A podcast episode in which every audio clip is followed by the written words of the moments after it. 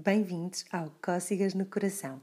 Aqui partilho os meus desafios da maternidade e ideias mais conscientes sobre educação e parentalidade. Que este breve episódio contribua para juntar bem juntinhos os corações de pais e filhos.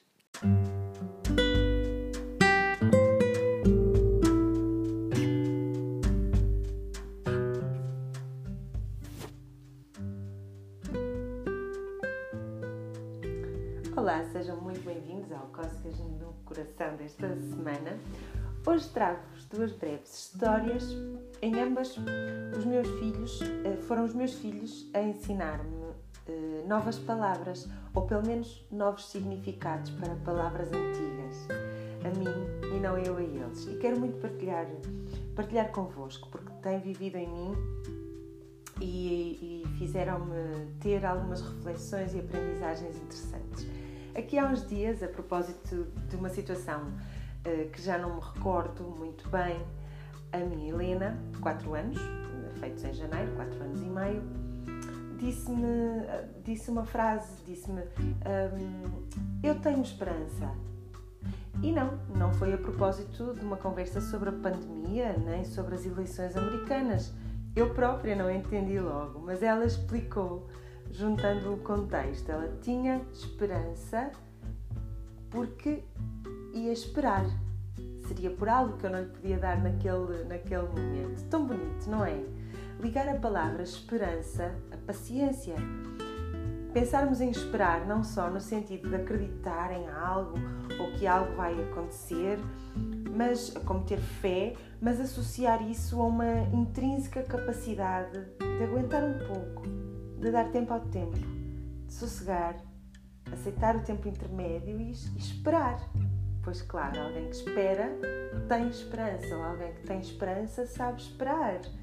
Fiquei a pensar se a ansiedade em que vivemos, a, a rapidez com que os dias correm, a lufa-lufa incansável e diária em que, em que nós e as nossas crianças vivemos a correr sem tempo, sempre com o tempo contado, não nos torna meio desesperados, sem paciência. Isto está tudo ligado.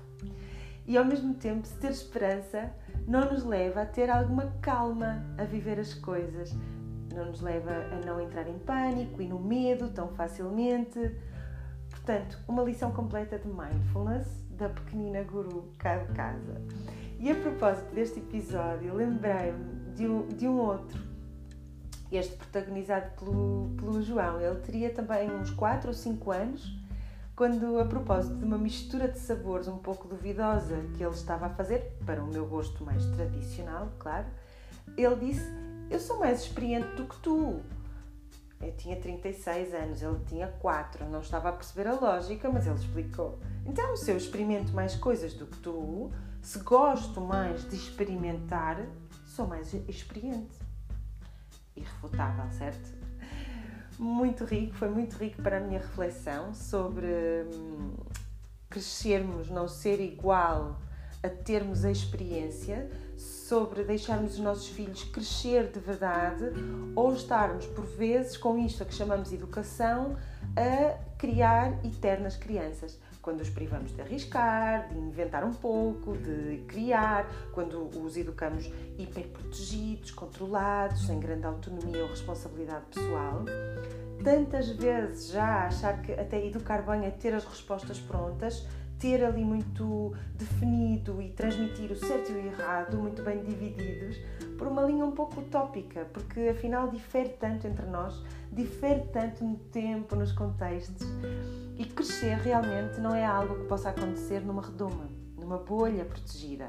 Ser adulto não é viver fechado, sem experimentar o mundo, e fazemos muito isso às nossas crianças. E curiosamente, depois esperamos que cheguem, a uma determinada altura ou, ou que cheguem a uma determinada idade e sejam, como diria o meu João, muito experientes, no sentido de serem muito sensatos, tomarem boas decisões.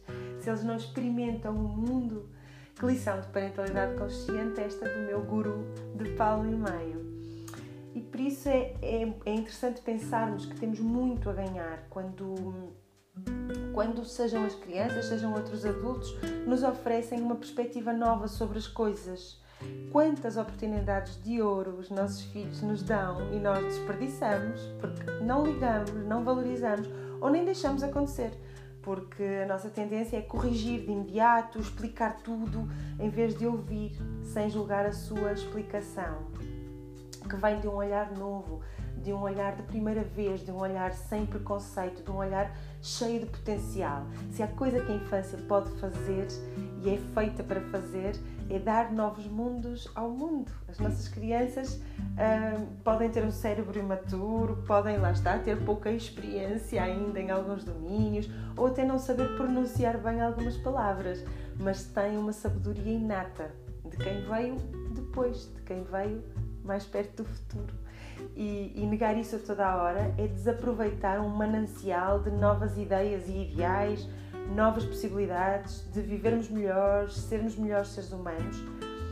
E, e cabe-nos a nós decidir, um, como adultos do presente, se queremos educar as nossas crianças sem pensamento crítico, sem essa originalidade em ver as questões antigas, sem acrescentarem valor uh, um dia a esse mundo futuro onde nós vamos, velhos, viver, mas que estará nas suas mãos.